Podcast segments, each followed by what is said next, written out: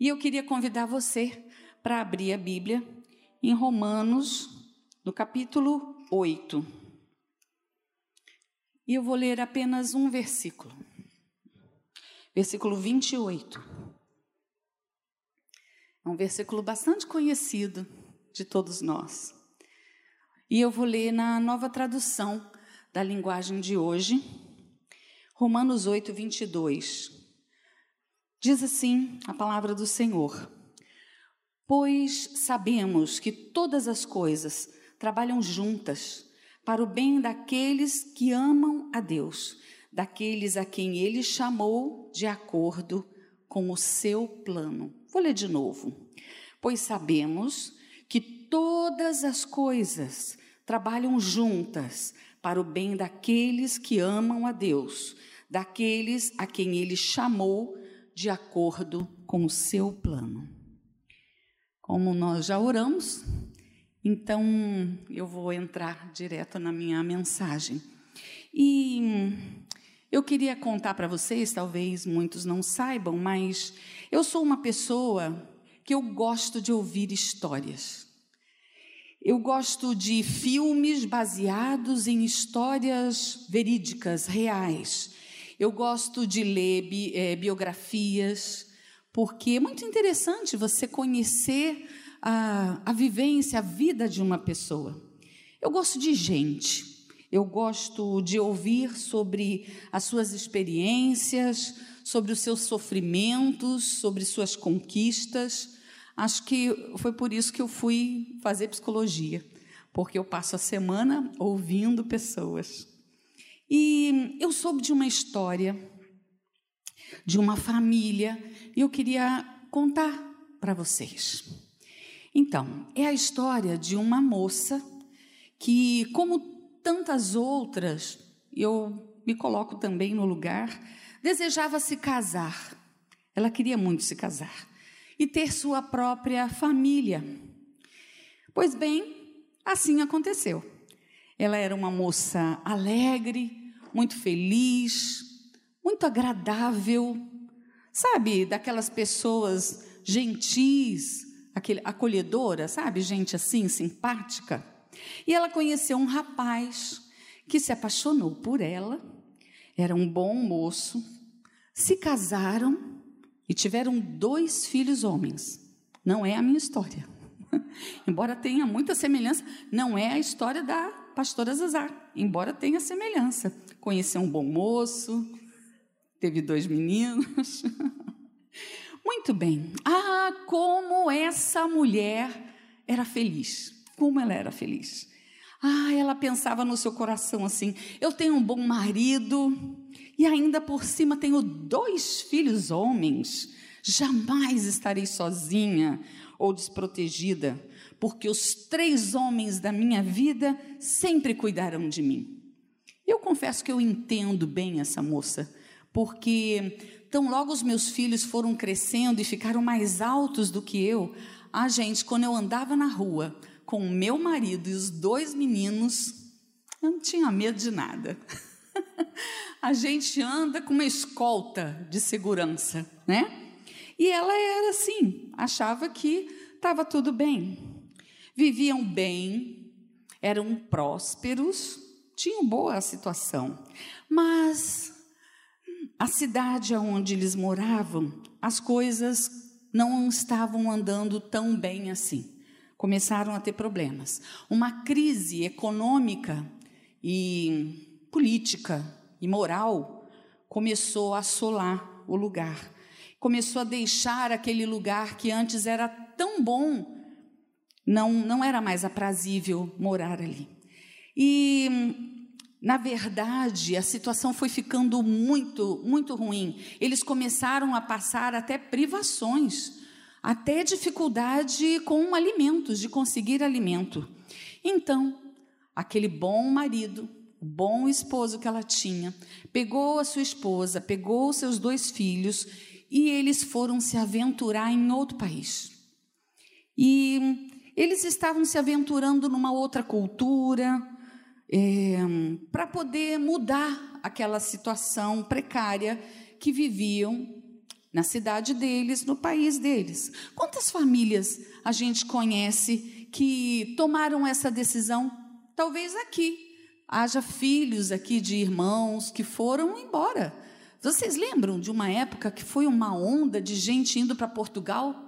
Foi um tal de conseguirem cidadania portuguesa, né?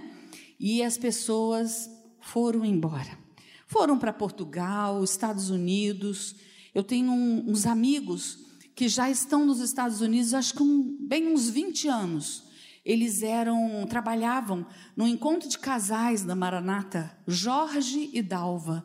Tem alguém que conhece o Jorge e a Dalva? Oh, viu? Tem gente que conhece. E eles foram para lá exatamente por questões semelhantes. Trabalhavam e não, vinham, e não viam dinheiro. O Jorge era dono de uma padaria e ele dizia assim: eu abria a padaria, vendia os produtos só para pagar o aluguel e os funcionários. E quando final, chegava o final do mês, não tinha um centavo para mim. Então eles decidiram tentar a vida lá nos Estados Unidos. Então muitas pessoas fizeram isso por esses anos, desde aí de, de 2015, 16, 17, não foi assim? Portugal, Estados Unidos, Canadá. As, alguns não saíram do seu país, preferiram, dentro do Brasil, ir para algumas cidades do interior. Agora vê, nosso filho, ano passado, está lá em Atibaia. E sabe o que ele me disse? Não volto, não, mãe. Acabou. Vou ficar aqui. Então eu e Ari, que nós nos arrumemos para ir visitá-los, né? Porque eles gostaram do interior. E é assim, famílias tentando a vida. E é possível que aqui nós tenhamos pessoas que fizeram o contrário, que vieram de outros lugares para tentar ah, melhores condições no Rio de Janeiro. Vieram do sul ou vieram do nordeste e já estão aqui, ó, fixaram as suas raízes, procurando melhores condições de vida, deixando tudo para trás. Pois bem, a família que eu estou me referindo, ela estava indo muito bem neste novo destino, neste novo lugar. Conseguir uma boa casa, conseguir o trabalho, as coisas estavam, ó, melhorando. Ah, que coisa boa. Mas aconteceu uma coisa terrível. O marido dessa tal moça teve algum problema, eu não sei ao certo, não sei se ele infartou, não sei se foi alguma doença pré-existente, a questão é que ele morreu, faleceu. Ah, irmãos, quanta tristeza! Era o amor da sua juventude, morreu. Agora ela era uma viúva. E nós temos vivido histórias parecidas, não é? Nessa pandemia. Quantas pessoas perderam seu marido, quantos homens perderam suas esposas nós temos muita, muitas mulheres que estão viúvas, muitos homens que estão viúvos, e isso é muito triste. Há muitos filhos que perderam seus pais. E foi semana passada, sexta-feira, meu marido foi ao sepultamento de um esposo de uma irmã lá da nossa igreja e deixou a esposa e uma filha de 15 anos. Que tristeza! A família agora sem aquele aquele pai, sem aquele marido. Mas a mulher aqui da minha história, apesar da tristeza, ela seguiu a vida. Afinal, ela ainda tinha seus dois filhos. E aí eles foram crescendo naquele lugar e conheceram moças belas e se casaram lá naquele país. E você conhece história de nora que se dá bem com sogra? Eu sei que é meio raro. Existem uns perrengues por aí, não é? Mas existem sogras e noras que se dão bem, e eu sei que essa família, as noras eram é, apaixonadas pela sogra. Também essa sogra, sabe aquela sogra bondosa, gentil, parecia até que as noras eram as filhas e os filhos eram os genros, sabe? Houve uma identidade, uma afinidade tão grande. Ah, como é bom, irmãos, como é bom quando sogra e nora, elas abrem os seus corações para se permitirem conquistar. Isso é tão, tão bacana. Eu fico muito feliz. Eu tenho duas noras, a nossa primogênita e a caçulinha, que a gente chama. E essa semana a caçulinha me manda uma mensagem: Oi, Isabel, você está bem? Eu estou com saudade de você. Ela não falou se o Lucas está com saudade, o Samuelzinho está com saudade. Ela falou assim: Eu estou com saudade. É lógico que eu tratei de fazer um almoço caprichado, recebi na minha casa, dei presente, levei para passear. Eu sei que estamos num caso de amor. e isso é muito bom. E essa essa mulher com as suas duas noras se davam muito bem. Mas gente, aconteceu outra tragédia na vida dessa mulher. Seus dois filhos, os dois rapazes, eles também morreram. Eu não sei exatamente o que, que aconteceu, mas me parece que foi doença. Acredito que foi doença. Gente, perder o marido, que tristeza. Mas dizem que perder filho e dois é uma dor dilacerante. Não é verdade? Que sofrimento tão grande essa mulher estava passando. Ela que era tão feliz, tão tranquila na sua família, Sabe, aquela família de comercial de margarina? Conhece? Tudo tão bom, as noras maravilhosas. Que tristeza, se transformou em tristeza e amargura. Parecia mais um filme dramático. Agora sem marido, sem filhos, só com suas duas noras. Como é que seria a vida dessas três viúvas? Quanta incerteza. Como seria o futuro delas? Era a grande questão no coração dessa mulher, perdão. E em meio a toda essa tristeza e total desânimo, essa mulher, ela ficou sabendo que a situação na terra dela, natal, tinha melhorado, as situações estavam melhores, havia mais prosperidade, tinha mais emprego, estava tendo umas condições melhores. Então ela, ela e as suas noras, elas iniciaram uma viagem para voltar para sua casa, para sua antiga casa. E no meio do caminho ela pensou que seria melhor que essas noras voltassem para a casa dos seus pais, não é? Quem sabe elas iriam achar um bom homem e ainda teriam filhos cada uma. Só que uma das noras preferiu ir com a sogra porque ela ficou afeiçoada demais a ela. A outra, apesar de triste, acatou o conselho e voltou para a casa da sua mãe. Vocês já identificaram essa família, não já? Sim, eu estou contando a história de Noemi. Noemi, que significa agradável, a feliz. Olha que nome lindo! A feliz que se casou com Elimeleque, que significa meu Deus é rei. Bonito, né? Casou com um homem que tem esse significado o nome dele. Os filhos dela, chamado Malom e Quilion. Agora tinha uns nomes, uns significados estranhos assim, era um era doença e o outro era fraqueza, débil. Ah, nesses tempos, nessa época bíblica, os nomes dos filhos eram dados é, para retratar as circunstâncias ou os lugares, algum evento que acontecia. Tudo tinha essa ligação, esse significado. Então eu fico imaginando, pelos nomes dos filhos da Noemi, eu acho que a gente pode pensar que eles tinham uma saúde frágil. Um chamava doença e o outro fraqueza, débil eles devem, deviam ter alguma doença pré-existente. E a história, irmãos, dessa família é surpreendente. Surpreendente pelo fato que, em um aparente cenário de horror e talvez de abandono de Deus, na verdade, a mão do Senhor nunca esteve longe deles. Isso a gente vê no decorrer da história. As lutas, os infortúnios vieram, mas a graça generosa do Senhor alcançou Noemi e sua leal nora Ruth, a Moabita. As suas duas noras eram da cidade, da, daquele lugar de Moabe. Se você quer conhecer é, os detalhes dessa história, você pode ler o livro de Ruth no Antigo Testamento.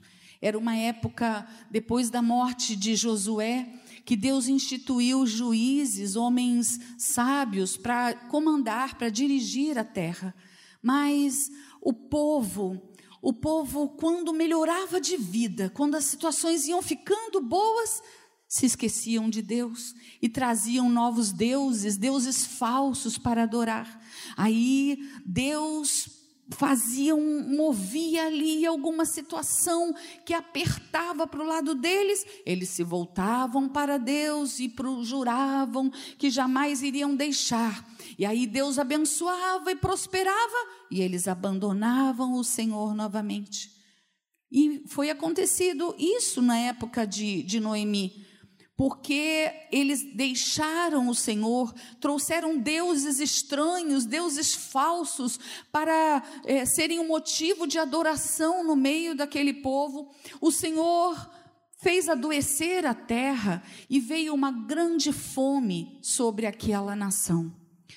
E, embora Noemi, de agradável e feliz, tenha se transformado em uma mulher amargurada e desesperançosa, porque ela atribuiu é, a culpa, a responsabilidade a Deus pelas suas perdas, ao ponto de querer mudar o seu nome para Mara, que significa amarga ou amargurada, ela acabou vendo o cuidado do Senhor em sua vida. Deus escreveu uma nova história na vida de Noemi. Porque uma mulher viúva e sem filhos, ela estava fadada à mendicância. Ela iria passar necessidade.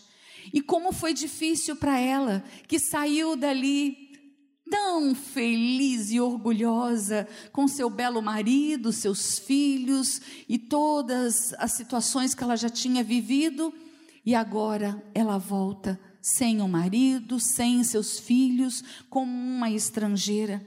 Mas, como eu disse, Deus escreveu a história de Noemi novamente. Um parente do seu marido, um homem rico e honrado chamado Boaz, casou-se com Ruth, comprou, primeiro comprou as terras de Noemi e casou-se com Ruth e ainda lhe deu um descendente, deu um netinho para Noemi. Nós, a gente pode ler um trecho dessa história, eu queria que você abrisse no livro de Ruth. Abra aí. Lá no livro de Ruth, no capítulo 4. Leia comigo. Nós vamos ler do 9 ao 17. Capítulo 4, 9 ao 17, diz assim: Aí Boaz Disse às autoridades e a todo o povo: Hoje, vocês são testemunhas de que eu comprei de Noemi tudo o que era de Elimeleque e de Quilion e de Malom. Também casarei com Ruth, a moabita, viúva de Malom, para que a propriedade continue na família do falecido. Assim, o nome de Malom será sempre lembrado no meio desse povo, deste povo e na sua cidade natal Hoje vocês são testemunhas disso. Todos responderam: Sim, nós somos testemunhas. E as autoridades disseram a Boaz: O Senhor faça com essa mulher que veio para o seu lar, seja como Raquel e Leia, que deram muitos filhos a Jacó, tornando-se assim as mães das, da nação israelita, que você seja rico e famoso em Belém, Efrata, que os filhos que o Senhor lhe der deste casamento façam com que sua família seja como a família de Pérez, filho de Judá de Tamar. Então Boaz levou Ruth para sua casa para ser sua mulher. Eles tiveram relações e o Senhor deu a Ruth a bênção de ficar grávida. E ela deu à luz um filho. E as mulheres disseram a Noemi: Louvado seja o Senhor, que lhe deu hoje um neto para cuidar de você, que este menino venha a ser famoso em Israel, que ele seja um consolo para o seu coração e lhe dê segurança na velhice. A sua nora, a mãe do menino, a ama e ela vale para você mais do que sete filhos. Noemi pegou o menino no colo e cuidou dele. Ao vê-lo, as mulheres da vizinhança diziam: Nasceu um filho para Noemi, e lhe deram o nome de Obed. Obed veio a ser o pai de Jessé, que foi o pai do rei Davi.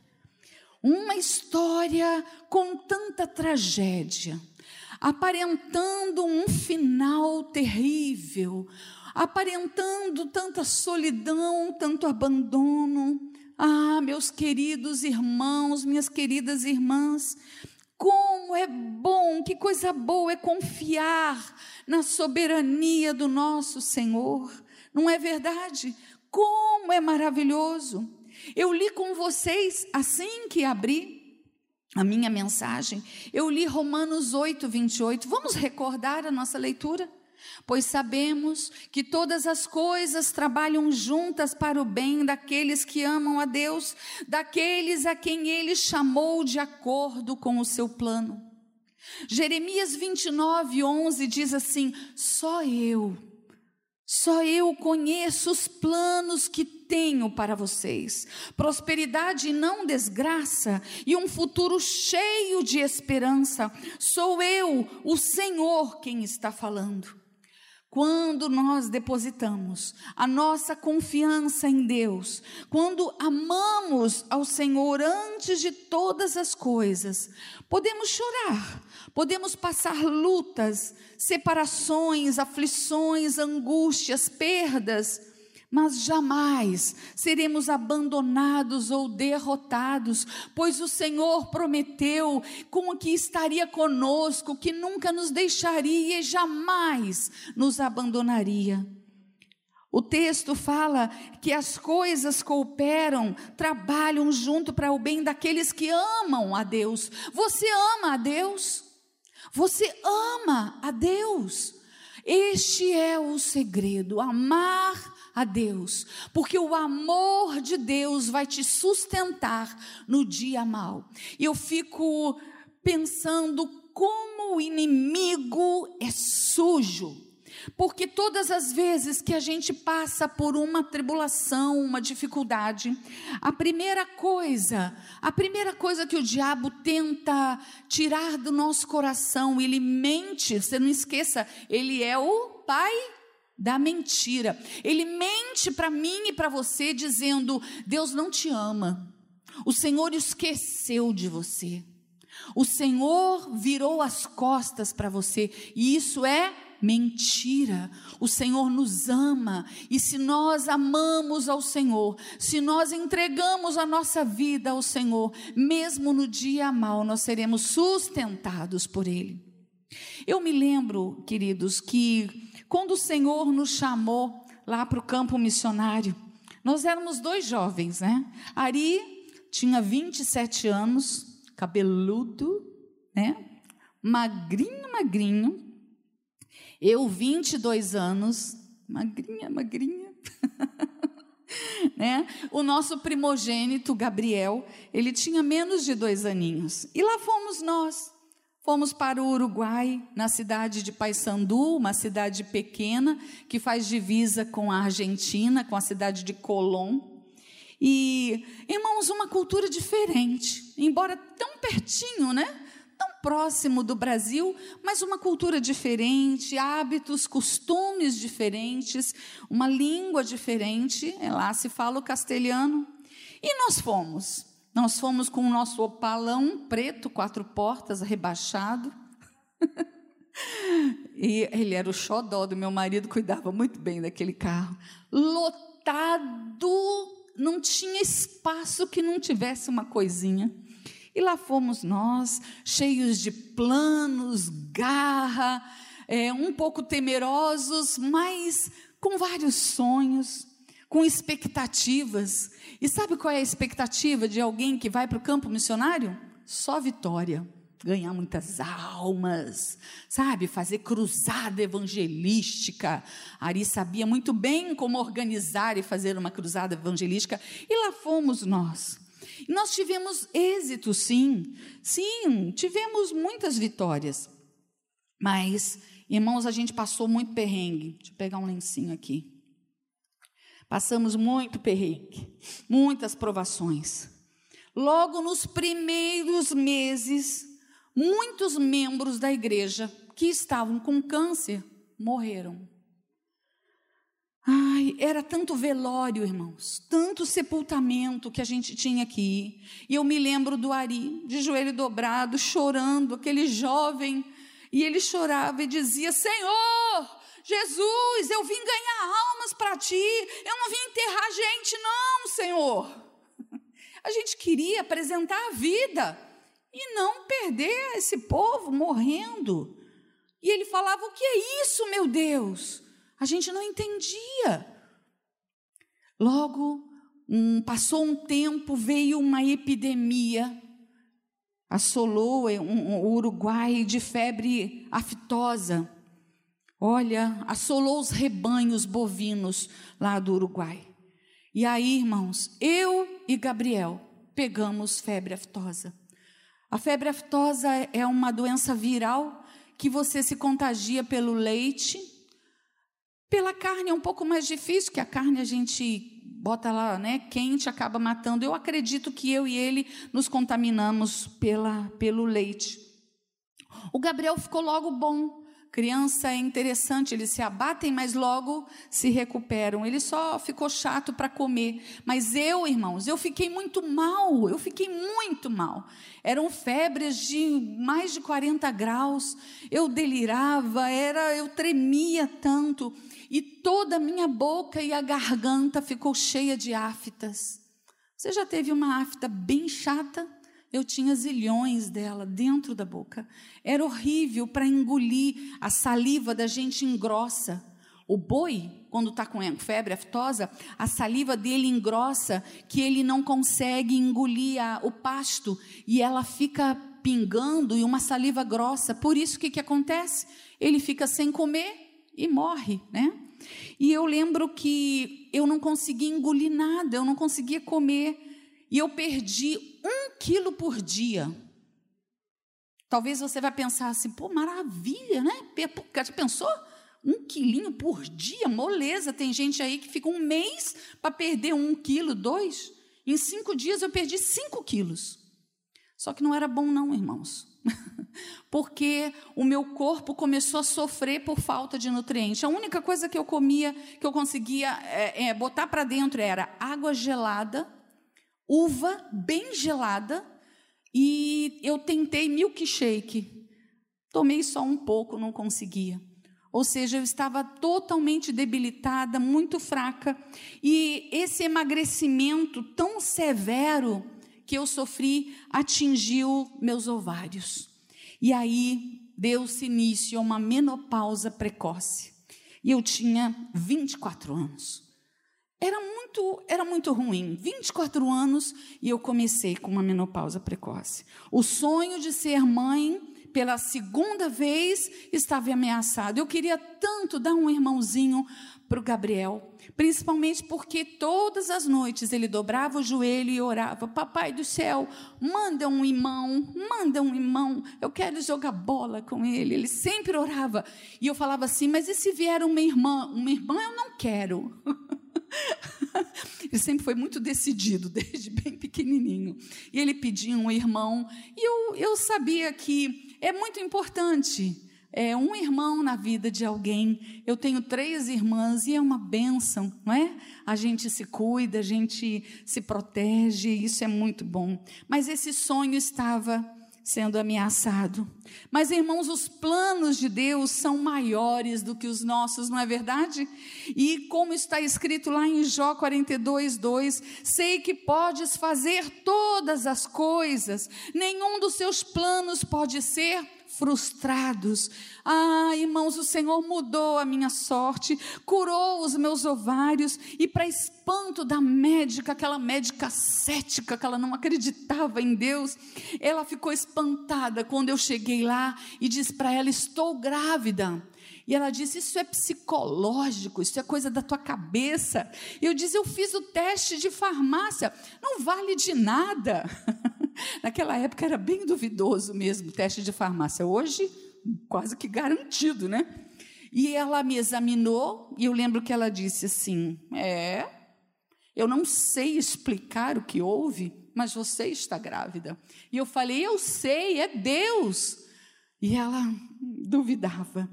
E olha que benção, irmãos. E aí o Lucas nasceu. Nasceu forte, lindo, saudável, assim como o filhinho dele, que é tão loirinho, ele era assim, tão loirinho, um menino lindo. E eu vim para Maranata, grávida do Lucas. O Lucas é made in Uruguai. mas ele nasceu no Brasil, não é? E nasceu e é um, é um homem com um belo talento musical, ministra louvores ao Senhor com muita alegria, com muita sinceridade de alma. Todas as vezes que eu vejo meu filho cantando, tocando a sua guitarra, eu exalto o nome do Senhor Jesus, porque ele é o nosso milagre. Eu sei que é o milagre do meu marido. Olha, irmãos, quando Lucas cantar aqui neste lugar, nessa igreja, eu quero que você se lembre desse testemunho e glorifique o Senhor bem alto. Quando ele estiver cantando, você diga glória a Deus, porque ele é um milagre da vida do pastor Ari e da pastora Isabel.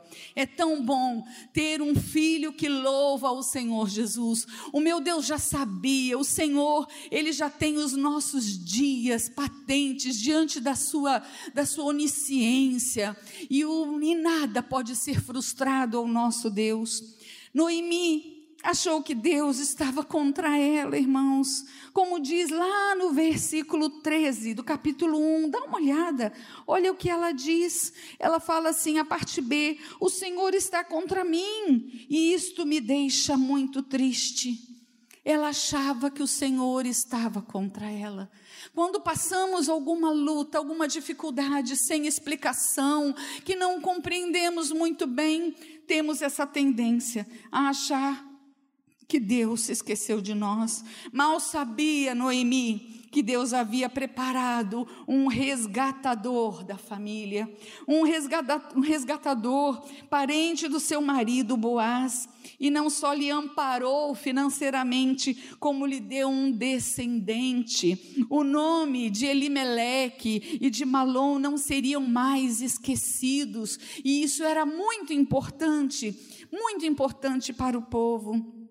Aquele bebê, o Obed, nos braços de Noemi, lhe trouxe alegria, lhe trouxe juventude, lhe trouxe renovo, esperança. A, a amargura desapareceu. Os bebês têm essa condição de sarar as nossas tristezas. Como é bom, como é maravilhoso isso. Eu quero dizer para você que Jesus é o seu resgatador que o inimigo das nossas almas, ele planeja nos matar, roubar a nossa vida, nos destruir, nos levar para o inferno com ele, que é o lugar dele. Mas o nosso Deus, ele enviou Jesus para nos resgatar das mãos do inimigo. que coisa maravilhosa! E sabe o que, que Jesus disse? Ele disse assim: Eu sou o bom pastor, e vocês estão na minha mão, e ninguém, ninguém pode tirá-los da minha mão. Se você está passando uma luta, saiba que você está seguro e segura nas mãos do Senhor. O diabo não pode tocar em você. Às vezes nós passamos por lutas, irmãos, por causa da nossa desobediência. Porque nos afastamos do bom pastor, deixamos de lado os seus ensinamentos. Ah, isso é terrível. Isso é terrível porque aí você, longe de Deus, ah, um outro alguém pode se chegar perto de você, que é o inimigo. Por isso que bom é andarmos no caminho do Senhor, porque aquele que anda com o Senhor, mal nenhum chegará à sua tenda. Você pode passar lutas e dificuldades, mas o Senhor vai estar com você. Ah, irmãos, é maravilhoso. O Senhor Jesus, o nosso resgatador, ele veio sofrer, ele veio morrer por nós para nos dar o melhor, o melhor e a maior bênção que alguém pode desejar. Sabe qual é? e o perdão dos nossos pecados e a vida eterna.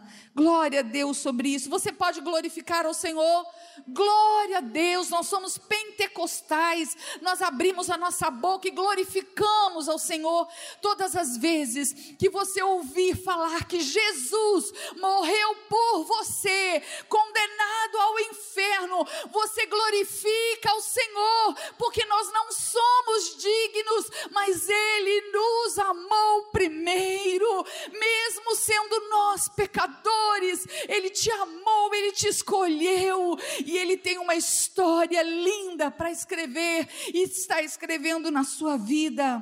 O Senhor Jesus, em João 16, 33, ele nos disse que no mundo nós teríamos aflições. Ele disse isso aos seus discípulos: No mundo vocês vão ter aflições, mas tenham coragem.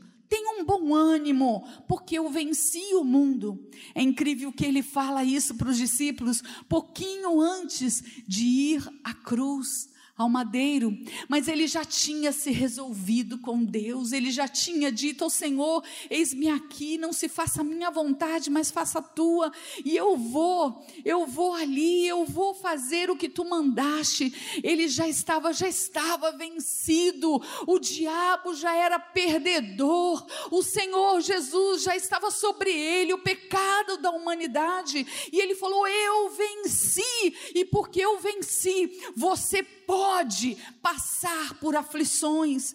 Por quê? Porque você vai aguentar, porque eu vou enviar o Espírito Santo, que ele vai ser uma couraça sobre você e vai te fortalecer. Louvado e engrandecido seja o nome do Senhor. Ah, meus irmãos, como é bom servir ao Senhor. Eu, eu e Ari, a priori, não entendíamos tantas lutas lá no campo missionário. Mas, irmãos, depois nós percebemos que, que tudo aquilo foi a pedagogia de Deus para nos fortalecer na fé. O nosso Deus, ele se utiliza das tribulações, das provações, para nos aprovar, para nos treinar nós passamos outras situações complicadas ali. Houve houve no Uruguai uma, uma crise financeira muito grande que se aplacou ali, e as entradas da igreja caíram demais. E as, a entrada que tinha, o que vinha na, na, nas ofertas e dízimos, só dava para pagar a conta de luz, não era isso?